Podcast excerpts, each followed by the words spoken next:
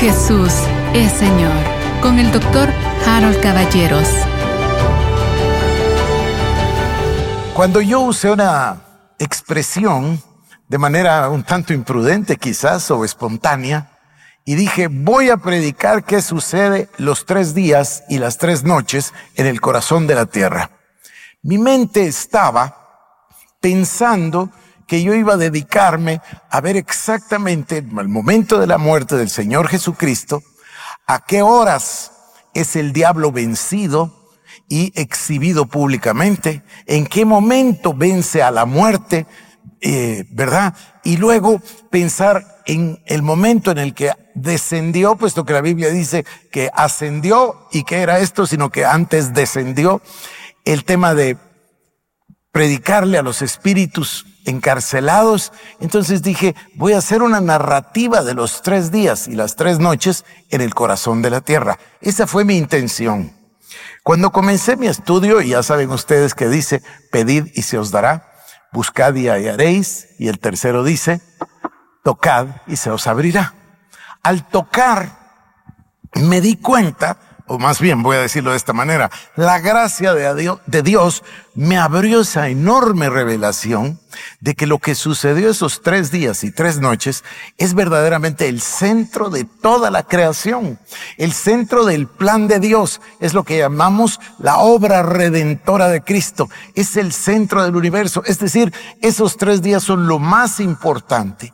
Y de esos tres días, o más bien de la obra de Cristo en esos tres días, emanan todos los beneficios de la salvación. Así es como estudiamos nosotros la encarnación, porque se tiene que comenzar por ahí, por supuesto, y luego hablamos de la justificación, de la redención, de la santificación, etc. Y empezamos a ver que todo esto nace de esos tres días. Sin embargo, eh, esto que nos va a llevar, como se los dije, años para estudiarlo, y parte de ello estamos haciendo en este, en este 2022. Sin embargo, eso no abandona lo otro. Los pasajes están ahí. Yo voy a leerle algunos. Dice así Mateo capítulo 12, versos 38 al 40. Entonces respondieron algunos de los escribas y de los fariseos, diciendo, Maestro, deseamos ver de ti señal. Él respondió y les dijo, la generación mala y adúltera demanda señal, pero señal no le será dada sino la señal del profeta Jonás.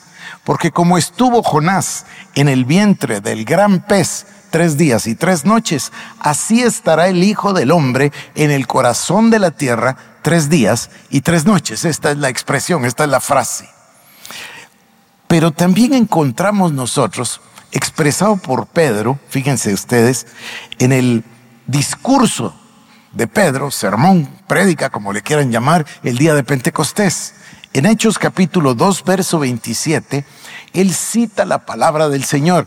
Ya en este momento, después de haber pasado 40 días con Cristo, después de que les hayan sido abiertos los ojos, después de recibir el bautismo del Espíritu Santo que está pasando en ese momento, Pedro aprendió ya a predicar usando la palabra de Dios. ¿Qué quiere decir esto? Todos usamos la palabra de Dios, sí, pero no es así exactamente. Pero aprendió el secreto o la llave, que es interpretar todo lo que sucede a la luz, o digo yo, bajo el prisma de la palabra de Dios. Ya recuerdan ustedes que le dicen, no, no, no, no, no, momento estos no están borrachos, sino es lo que profetizó el profeta Joel y comienza desde la palabra. Igual hizo Esteban, Felipe, Juan, igual hicieron y por supuesto Pablo, igual hicieron. Esa es la llave. Entonces Pedro, en el capítulo 2 y verso 27, dice, porque no dejarás mi alma en el Hades, ni permitirás que tu santo vea corrupción. ¿Qué estaba haciendo Pedro? Estaba citando precisamente el pasaje que acabamos de leer en el Salmo 16 y verso 10. Esto les da a entender a ustedes el conocimiento profundo de ellos de la palabra. Obviamente, en ese momento la palabra era nada más lo que llamamos el Antiguo Testamento. Y lo que ellos tenían a la mano era la versión llamada la Septuaginta. Eso es lo que ellos tenían como la palabra de Dios. Va a ser bien importante que dentro de un momento repitamos esto. Ellos tenían acceso a lo que llamaban la ley, los salmos y los profetas. Obviamente que esto incluye todo el Pentateuco o la Torah, pero también incluye todos los libros, eh, hablando no solo de los salmos, sino proverbios, eclesiastés, cantares y luego todos los profetas. Pero la manera de expresarlo de ellos, incluso del Señor Jesucristo, era esa, la ley, los salmos y los profetas. Ustedes y yo le llamaríamos el Antiguo Testamento. Bueno, se ve que ellos dominaban perfectamente la literatura antiguo testamentaria, puesto que todos siguen el ejemplo de nuestro Señor Jesucristo, quien todo el tiempo cita la palabra. Voy a leerles ahora el Salmo 16.10, lo acabamos de leer. Dice, porque no dejarás mi alma en el Seol, ni permitirás que tu santo vea corrupción. El pasaje clásico de Efesios 4, 8 al 10.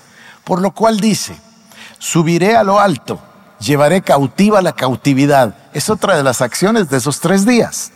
El, primero descender, ya lo vamos a leer, y llevar cautiva la cautividad. ¿Para qué puede alguien querer llevar cautiva la cautividad? Para que todos los que estuviesen en cautividad ahora tengan libertad. Sigamos. Dice el Señor. Por lo cual dice, subiendo a lo alto, llevó cautiva la cautividad y dio dones a los hombres. Y eso de que subió, ¿qué es? Sino que también había descendido primero a las partes más bajas de la tierra. El que descendió es el mismo que también subió por encima de todos los cielos para ganarlo todo. ¿O qué les parece este pasaje de Primera de Pedro capítulo 3, versos 18 al 20? Este quizás, sea el, el versículo o el pasaje más descriptivo y a la vez también más impresionante. Primera de Pedro 3, 18 al 20.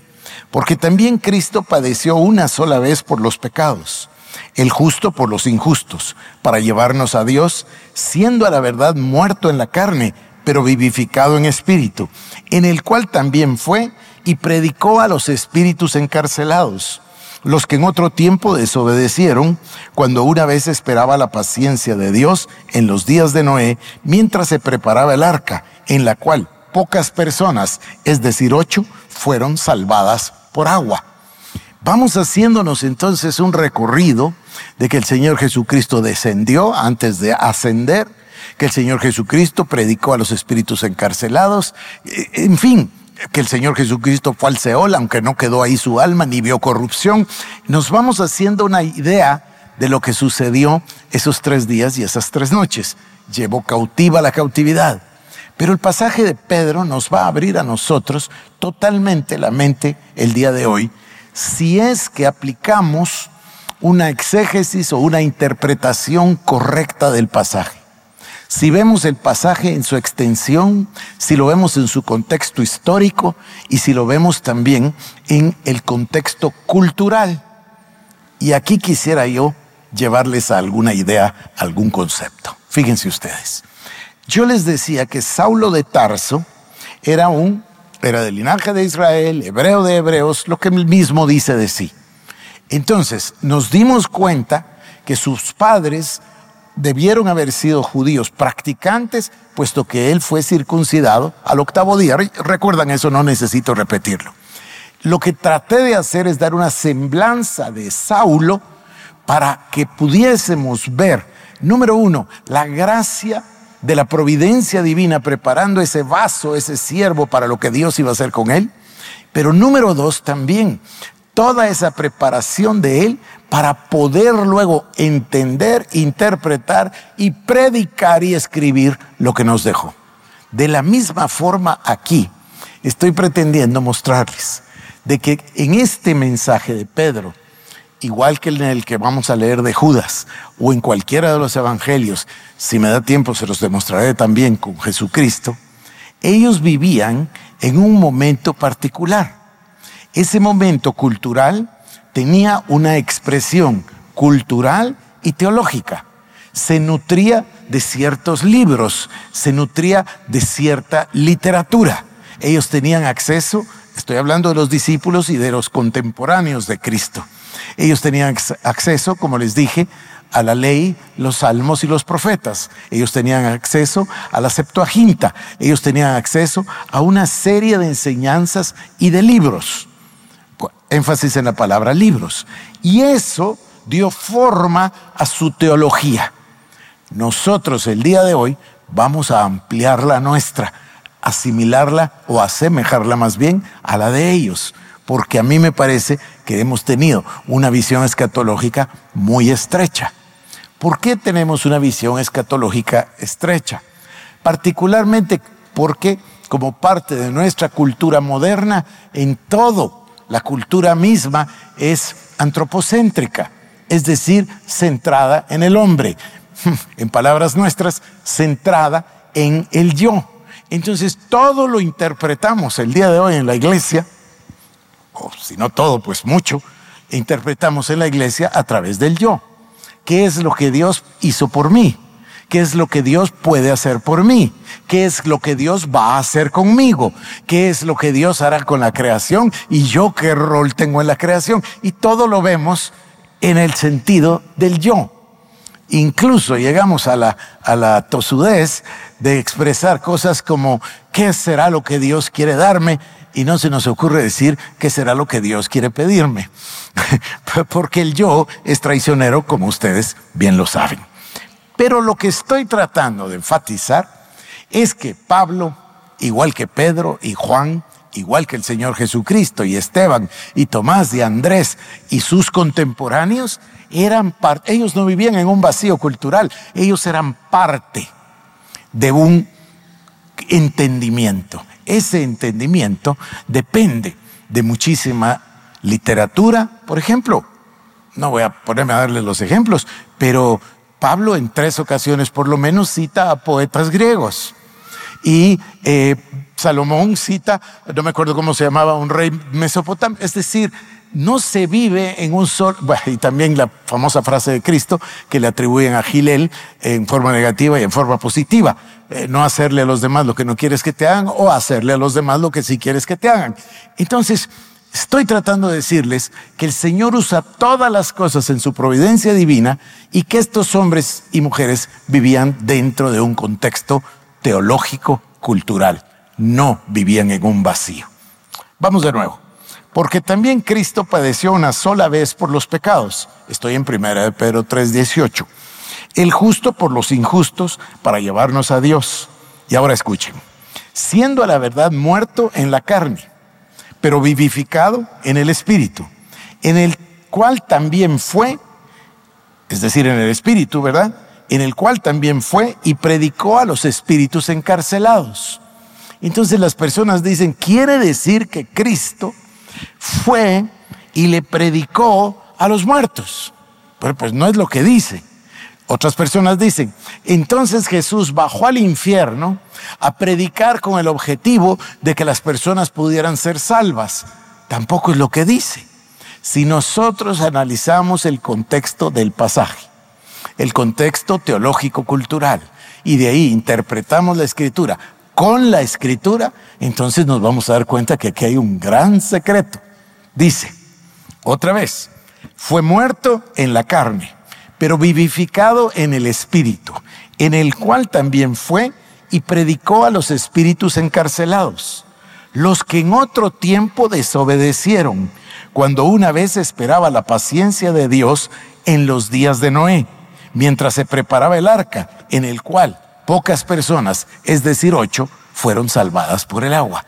Quiere decir que no está hablando de todos los espíritus, está hablando de unos espíritus en particular, encarcelados, porque desobedecieron en un momento particular que es en los tiempos de Noé. Ya Cristo había dicho y había profetizado, si ustedes recuerdan, que en el tiempo del Hijo del Hombre sería como en los días de Noé. Esto implica que a nosotros nos interesa mucho aprender cómo era este tema de los días de Noé. Sigo.